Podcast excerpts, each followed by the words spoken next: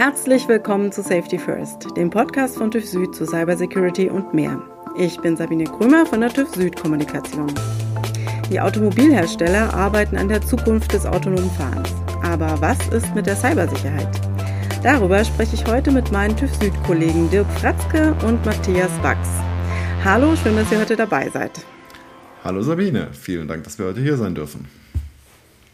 Servus Sabine, grüß dich.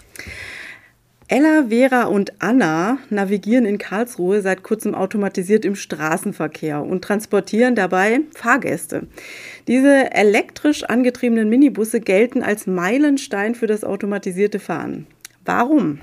Also Meilenstein ist es für uns, für TÜV Süd oder auch für unsere Partner in diesem Projekt, weil es der erste Bus in Deutschland ist oder die ersten drei Busse, die wirklich äh, nicht nur einer virtuellen Schiene folgen, sondern ganz allein innerhalb ihrer Fahrspur ihren Weg suchen. Mhm. Ähm, für uns, wir sprechen auch hier von einem SAE Level 4. Das heißt, dieses Fahrzeug kann innerhalb von einem festen Gebiet alle seine Aufgaben alleine lösen. Und das ist quasi in Karlsruhe das erste Mal gewesen, dass ein Bus das so macht im öffentlichen Personenverkehr. Mhm. Und äh, TÜV Süd ist da ähm, einer von mehreren Projektpartnern, richtig? Ja, also das, das Projekt ist gefördert vom Bundesverkehrsministerium für, mhm. für digitale Infrastruktur. Um, ähm, wir haben hier in dem Projekt neben Bosch, den Karlsruher Verkehrsbetrieben, der deutschen Bahntochter IOKI, noch den FZI, das Forschungsinstitut Karlsruhe.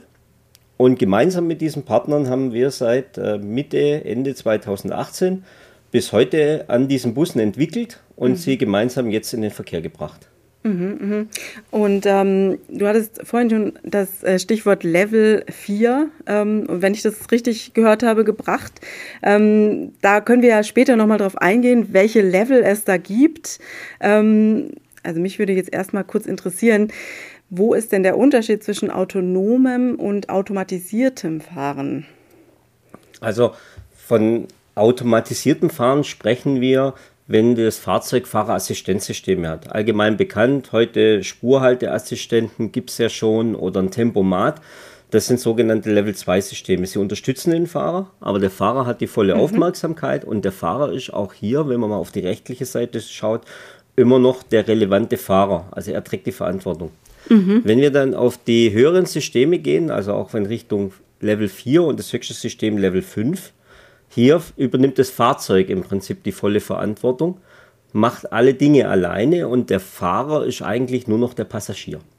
Das automatisierte Navigieren im Straßenverkehr stellt besondere Anforderungen an das Sicherheitskonzept. Und welche sind das denn genau und wie wurde das jetzt in Karlsruhe konkret gelöst? Also das Sicherheitskonzept bei unserem EVA-Bus in Karlsruhe oder sagen wir mal allgemeines Sicherheitskonzept heißt ja, dass von einem Fahrzeug, das im Verkehr ist und dessen Lenker keine Behinderung oder Gefährdung von anderen Verkehrsteilnehmern ausgeht. Das stand natürlich auch für uns vom TÜV Süd hier im Mittelpunkt, äh, gemeinsam diesen Projektpartnern, äh, die hier was erforschen wollen, die das natürlich im öffentlichen Verkehr und in unserem Fall sogar konkret mit Passagieren an Bord erproben wollen, um dort auch für die Zukunft Erfahrung zu sammeln, einen sicheren Weg zu finden. Zum einen äh, mhm. heißt Sicherheit, dass die Automation als solches sicher ist. Also wir haben die Automation, die soll ja keine Fehler machen und sicher sein. Wir haben auch das Fahrzeug an sich, von dem keine Gefahr aussehen kann. Also es ist das klassische Geschäft, was ja jeder kennt, äh, keine scharfen Kanten im Auto, ähm, dass von dem Fahrzeug an sich keine Gefährdung ausgeht. Bei Eva und diesem Shuttlebus hatten wir natürlich noch die Prämisse, nach dem rechtlichen Stand heute können wir keine solchen Fahrzeuge zulassen oder in den Verkehr bringen, weil der Gesetzgeber sagt, es gibt de facto keine Verantwortung fürs Fahrzeug, es muss immer ein Fahrer da sein. Also musste hier ein Sicherheitskonzept entwickelt werden, dass es trotz, dass der Bus kein Lenkrad hat, äh, kein Bremspedal hat, möglich ist, einem Fahrer oder in unserem Fall diesem Operator die Möglichkeit zu geben, das System zu überwachen. Dabei haben wir auf eine Sicherheitswabe aufgesetzt. Das ist ein sicherer Bereich um das Fahrzeug, den wir vorher vermessen und erprobt haben, was also im Fehlerfall, sprich zum Beispiel ungewolltes Lenken, ungewolltes Beschleunigen, alle diese Dinge, die so eine Automation ja falsch machen könnte, weil sie ein Hindernis übersieht oder falsch programmiert ist, welchen, welchen Weg das Fahrzeug in diesem Fall zurücklegt. Also ähm, nehmen wir als Beispiel, das Fahrzeug äh, fährt mit 12 km/h durch die Stadt Und die Automation macht auf einer geraden Strecke ein ungewolltes Lenken und biegt nach links oder rechts ab. Dann wissen wir, das Fahrzeug würde dabei, bis der Fahrer das äh, System über einen Notstopp zum Stehen bringt, 60 cm zurücklegen.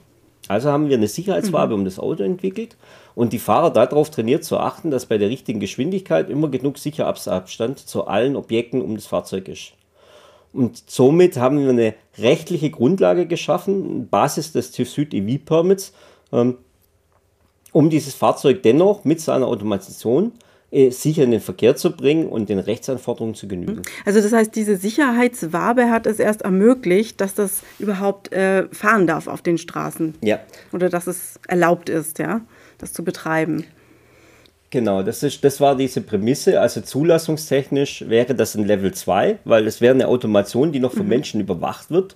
Technisch kann das Fahrzeug schon viel mehr, wie vorher angesprochen. Es löst wirklich in dem Zielgebiet seine Aufgaben alleine. Der Fahrgast ruft das Fahrzeug über eine App, ähnlich wie, wie in Deutsche Bahn, wenn man sich das vorstellt. Ich möchte einen Zug buchen, bucht man mhm. hier on demand auf einer Karte die Position, wo man sich dann abholen lassen möchte, wo man hin möchte und das Fahrzeug übernimmt diese Funktion alleine. Den Operator haben wir nur noch an Bord, um diese rechtliche Hürde, ah, es ja, muss verstehe. ein Mensch das System überwachen und er muss da sein, die Verantwortung übernehmen, um hier überhaupt eine Zulassung für die Forschung zu ermöglichen. Das, das wird sich aber auf Sicht ändern, da die, die Bundesregierung im Augenblick ja dran ist, ein Gesetz zu verabschieden, mhm. dass Deutschland mhm. das erste Land weltweit sein wird, das eine Gesetzgebung hat für die Zulassung von autonom fahrenden Systemen. Und dann gäbe es technisch den Rechtsrahmen, auch Fahrzeuge ohne einen Fahrer in den Verkehr zu bringen. Aber hier ist die Regularie alleine wahrscheinlich nicht die Lösung, weil auch hier braucht es dann natürlich die dementsprechenden Prüfungen mhm. und die dementsprechend sicherstellen, dass das auch alles auf dem mhm. richtigen Weg ist. Und ich glaube, da kommt dann auch mein Kollege der Matthias ins Spiel, weil er mit seinem Team hier natürlich ganz viel drum tut, dass so ein Fahrzeug auch nicht angreifbar ist. Mhm, genau, darum geht es ja auch heute. Ähm, insbesondere um die Cybersicherheit bei solchen Fahrzeugen. Ähm, ganz grundsätzlich, welche Sicherheitsrisiken gibt es denn überhaupt, wenn man jetzt über automatisiertes Navigieren spricht? Ich denke, die große Herausforderung ist hier eben, dass so ein Fahrzeug selbstständig im Straßenverkehr navigieren muss und dafür eben einfach über zahlreiche Sensoren verfügt, ähm, um überhaupt seine Umwelt erkennen zu können. Das ist natürlich ein, ein äh, neues Eingriffstor, was wir in klassischen Fahrzeugen nicht so haben. Auf der anderen Seite sind diese Fahrzeuge massiv vernetzt. Das heißt, sie erkennen die Umwelt, sie äh, kommunizieren mit der, mit der Verkehrsinfrastruktur, mit anderen Fahrzeugen, vielleicht mit dem Fußgänger, dann vielleicht auch noch mit, äh, mit äh, einem, einem Herstellernetzwerk, das heißt dann auch noch übers Internet.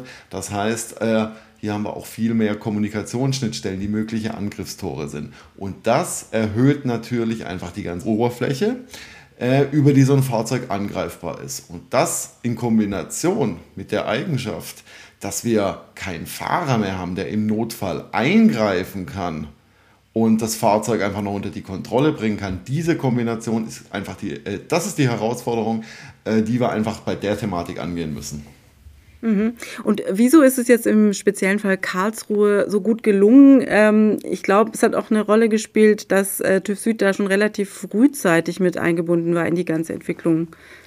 Ja, also in, in Karlsruhe haben wir das Glück, kann man auch sagen, dass wir natürlich auch das Basisfahrzeug, also ein EasyMy Gen 2, den wir ja auch äh, als erste in Deutschland in den Verkehr gebracht haben, zusammen mit der Deutschen Bahn in Bad Birnbach, wirklich, man kann von einem Deep Dive reden. Also dort haben wir damals schon die, die Entwicklung von diesem Fahrzeug, also auch dort die Softwareentwicklung für die Automation, für die Schnittstellen mit in den Verkehr gebracht und auf dem Wissen konnte man in Karlsruhe aufsetzen. Also Karlsruhe ist hier vielleicht noch ein bisschen äh, eine Ausnahme von unserem eigentlichen Cybersecurity-Prozess, wo man heutzutage natürlich nicht immer das Glück hat, dass der Kunde kommt und sagt, bitte begleite meine Entwicklung vom ersten Tag, sondern er kommt eigentlich mit seinem fertigen Produkt zu uns oder gegen Ende der Entwicklung und möchte da eine Prüfung. Karlsruhe war da ein bisschen geschickter vor uns, weil wir halt diese, diese Basis von dem Fahrzeug kannten, die Softwareentwicklung mit diesen Kollegen von der Cybersecurity, aber auch von der funktionalen Sicherheit, die Entwicklung begleitet haben und natürlich dort sehr tief schon im frühen Stadium Einblick gehabt haben. Anders ist es natürlich mhm, äh, bei neuen Projekten, die jetzt kommen mit anderen Fahrzeugen. Ähm, ich glaube, da braucht es dann auch wieder andere Methoden, um das zu untersuchen. Ja.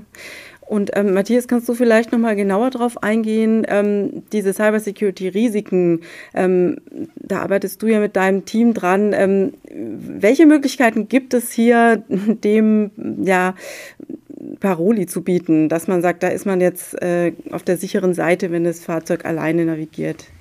Ja, ich glaube, also eins der Erfolgsrezepte ist, dass wir das eben ähm, die Cybersecurity in diesem gesamten Kontext betrachten. Äh, Im Rahmen unser, unseres AV-Permits äh, betrachten wir die drei Säulen, also die Verkehrssicherheit, ähm, die funktionale Sicherheit und jetzt eben dann hier auch als dritte Säule die Cyber Security. Das heißt, mhm. diese drei Aspekte wollen wir absichern und das betrachten wir nicht losgelöst, sondern gesamtheitlich eben immer mit dem Ziel, das Fahrzeug sicher zu machen. Und ich glaube, gerade weil es nicht losgelöst betrachtet wird, sondern immer im Zusammenhang mit, diesem, äh, mit, dem, Schutz, mit dem Schutzkonzept, äh, das in dem Fahrzeug umgesetzt werden muss und auch mit der funktionalen Sicherheit, dass man das eben einfach zusammen und übergreifend betrachtet, das ist, glaube ich, ja eins unserer Erfolgsrezepte, die wir da haben. Mhm. Und mhm.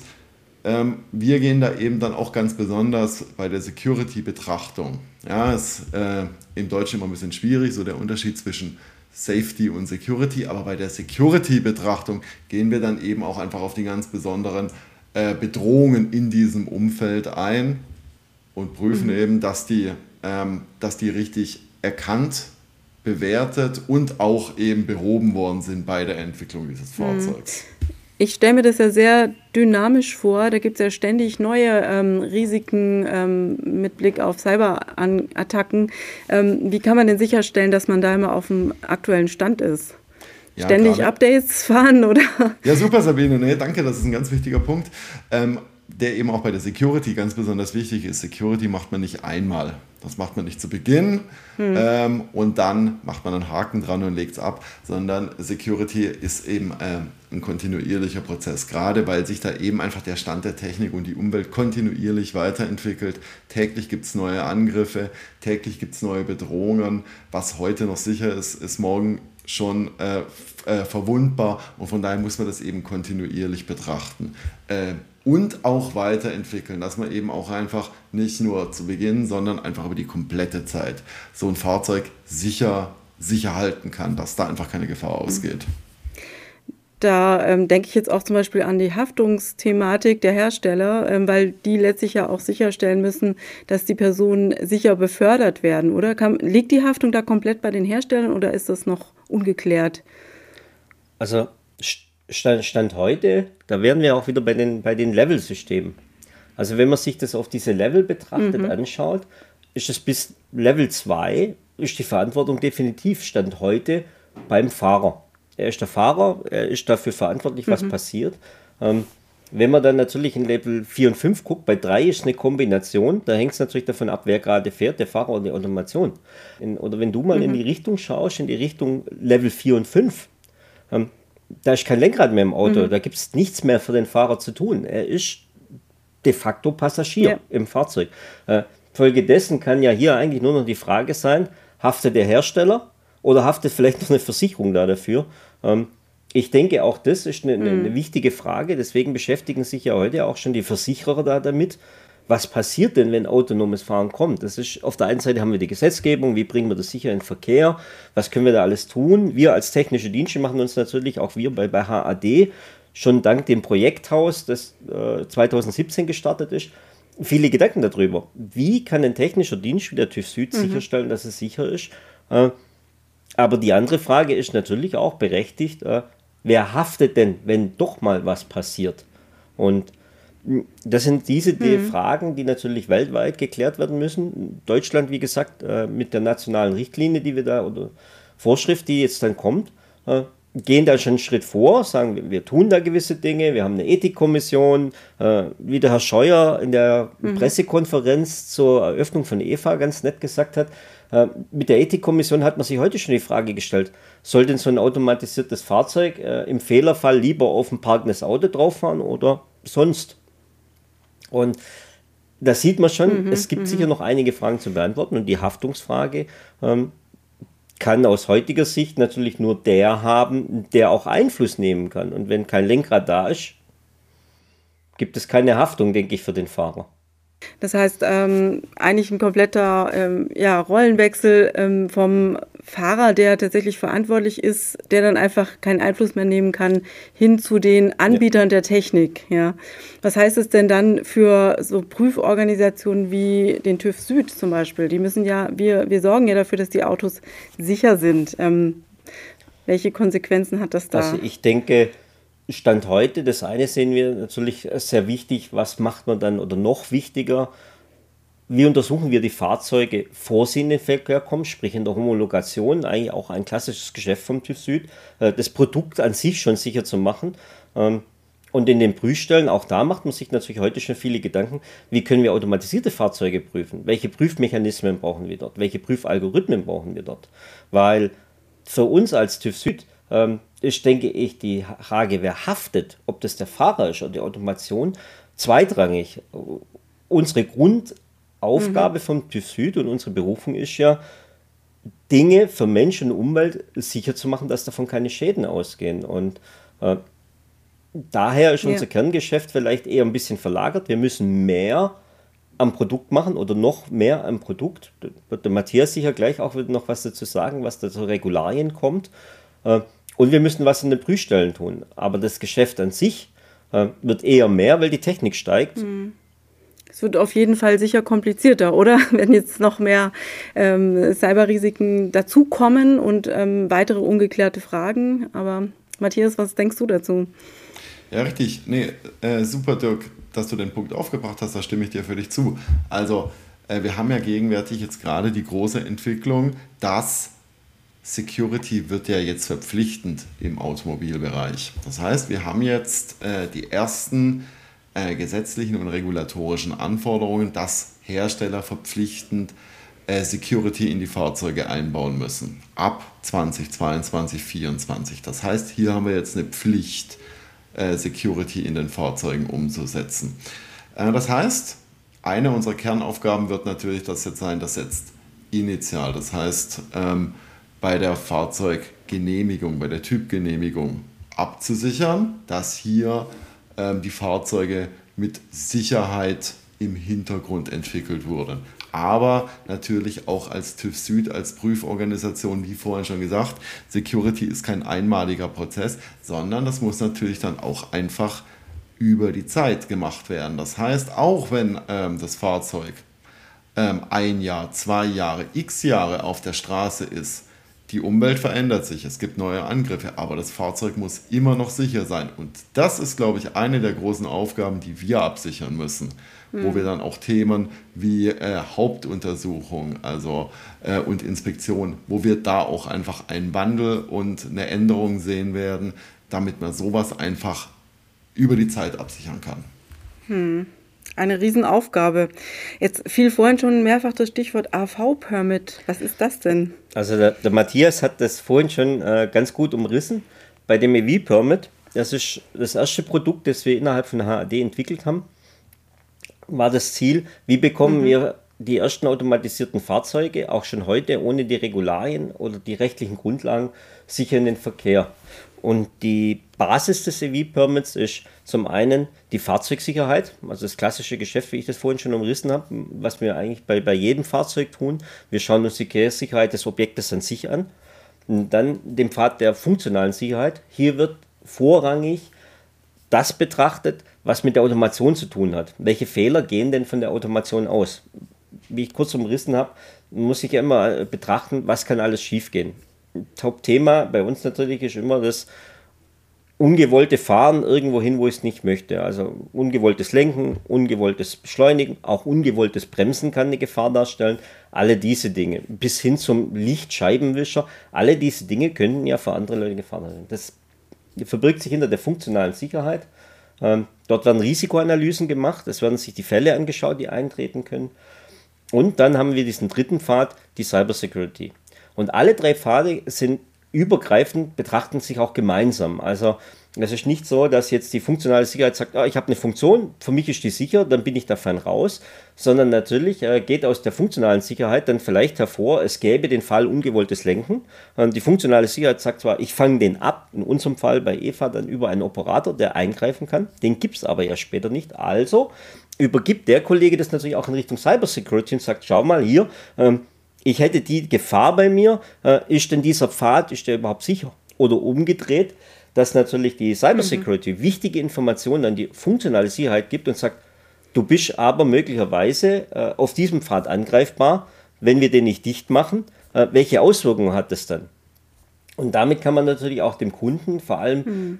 in den Entwicklungsphasen heute schon eine Hilfe an die Hand geben, weil möglicherweise ja vielleicht nicht das Gesamtfahrzeug äh, Cybersecurity sicher gemacht werden kann, aber die Funktion, die funktionale Funktion kann dann abgesichert werden.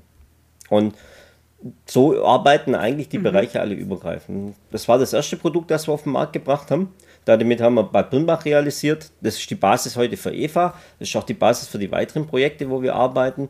Ähm, damit ermöglichen wir unseren Kunden heute schon, solche Systeme im öffentlichen Raum zu erproben. Wir werden da teilweise natürlich auch gefördert von der deutschen Bundesregierung.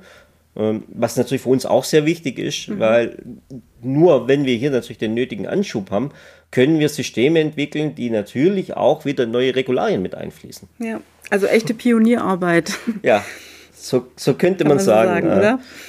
so kann man sagen, ja.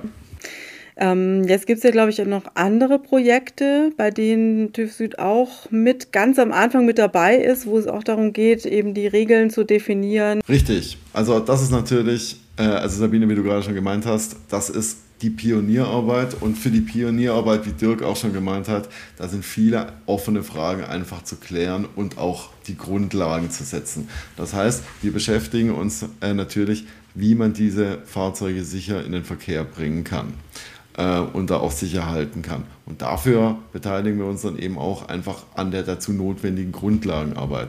Das heißt, wir entwickeln eben auch einfach diese Standards gerade jetzt für Cyber Security und auch für Software Update, was äh, auch ein großes Thema ist, eben auch einfach mit.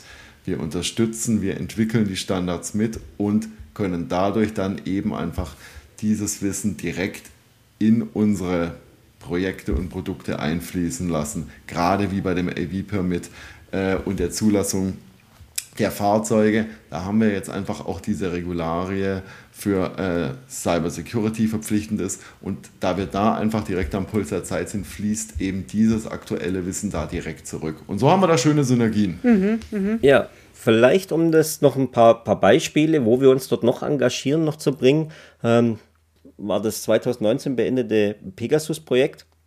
Also es war auch ein Projekt, gefördert auch von der deutschen Bundesregierung, in dem Fall vom Bundesministerium für Wirtschaft und Energie waren insgesamt 16 Partner daran beteiligt, aus der Industrie, äh, aus der Wissenschaft. Große Autobauer waren mit an Bord, Daimler, BMW, Opel, verschiedene Firmen hier mit dran beteiligt. Und das Ziel war, gemeinsam eine Prüfmethodik für Fahrerassistenzsystem bzw. für ein Fahrsystem für den Autobahnpiloten zu entwickeln. Also hier haben sich alle zusammen gemeinsam an den Tisch gesetzt und auch auf das Testgelände begeben und haben über einen längeren Zeitraum Prüfmethodiken entwickelt. Wie können wir zum Beispiel als erste vollautomatisierte Fahrfunktion einen Highway-Piloten in Verkehr bringen und prüfen? Und äh, die Aufgabe vom TÜV Süd war hier als einzig technischer Dienst in diesem Projekt, die Testmethodik äh, umzusetzen. Also mhm. dafür haben wir dann zum Beispiel eigene Fahrzeugentwicklung betrieben. Also wir haben aufbauend auf zwei Kia-Fahrzeugen ähm, eine eigene Toolchain gebaut, die es uns heute ermöglicht, Testszenarios, Autobahnszenarios nachzustellen und auf den Millimeter genau reproduziert immer wieder wiederholen. Weil natürlich ist bei der Testthematik auch wichtig, dass sich Tests reproduzierbar sind. Also dass alles, was ich prüfe, mhm. natürlich mit jedem mit dem gleichen Maß gemessen wird und jeder auch die gleichen Chancen bekommt und die gleichen Prüfungen. Und das war Teil zum Beispiel vom Pegasus-Projekt. Sehr großes Projekt. Ähm, ein weiteres äh, wichtiges Highlight für uns, an dem wir heute noch äh, arbeiten, ist CETRAN in Singapur. Ähm, hier entwickelt man gemeinsam äh, mit der lokalen Regierung in Singapur auch an Methodiken rund ums automatisierte Fahren und dabei wurde auch die TR68 ins Leben gerufen. Also Singapur bringt hier auch seine erste eigene Regularie ins Rennen äh, zum Thema autonomes Fahren. Die haben auch eigene Testgebiete innerhalb der Stadt und auch hier ist der TÜV Süd äh, maßgeblich wieder für die Sachen Sicherheit und Prüfung zuständig. Und auch im Rahmen dieser TA 68 da gibt es eben auch die TR 68.3, die sich eben wieder ganz besonders mit den äh, Anforderungen von Security für solche Fahrzeuge beschäftigt. Also ähm, die Kollegen in Singapur sind auch auf dem Thema top aktuell involviert und wirken damit. Es ist ja letztlich auch ein globales Thema, ne? Natürlich. Nicht nur, nicht nur auf deutschen Straßen. Genau, wir haben jetzt viel über Deutschland geredet. Äh, Deutschland hat da auch eine gute Führungsposition, aber wir sind natürlich da auch äh, international aufgestellt. Das heißt, äh, wir natürlich in München, aber wir haben unser globales Netzwerk, wir haben die starken Kollegen in der Tschechischen Republik von uns, in Singapur, natürlich auch China, Japan, Korea. Das heißt, ähm, da wirken wir auch mit und da kriegen wir auch den ganzen Input, was sich da aktuell tut, ähm, so dass wir da einfach auch wirklich am Puls der Zeit sind. Jörg und Matthias, wie haltet ihr beide das denn persönlich so mit dem automatisierten Fahren? Seid ihr da große Fans oder sagt ihr, hm, ich fahre lieber selber? Also bei mir ist so, ich muss dir sagen, äh, ich bin schon sehr technikaffin. Das hat mich auch letztlich zum TÜV gebracht. Also vom Entwicklungsdienstleister über den Autobauer, über viele Jahre in Asien gelebt, dort natürlich äh, gerade in China, wo das Thema autonomes Fahren vielleicht äh, von uns aus Deutschland nicht immer so wahrgenommen wird, auch dort wird es sehr gepusht. Es gibt in vielen Städten dort äh, Testregionen, wo auch viel gemacht wird. Ähm, bin ich doch jemand, der, der, sehr technisch begeistert ist und sich dort äh, viele Dinge im Arbeitsleben anschaut und gerne mitentwickelt. Privat muss ich zugeben, äh, bin ich vielleicht äh, nicht ganz so automatisiert. Also ich fahre eigentlich im privaten Leben noch einen alten Mercedes, Baujahr 89 und äh, besitze immer noch mein erstes Auto, einen klassischen Mini mit Baujahr 84. Das sind meine beiden Fahrzeuge, mit denen ich mobil bewege. Yeah. Also der Hightech hat bei mir zu Hause äh, allerhöchstens noch in unserem automatisierten Staubsauger Einzug gefunden.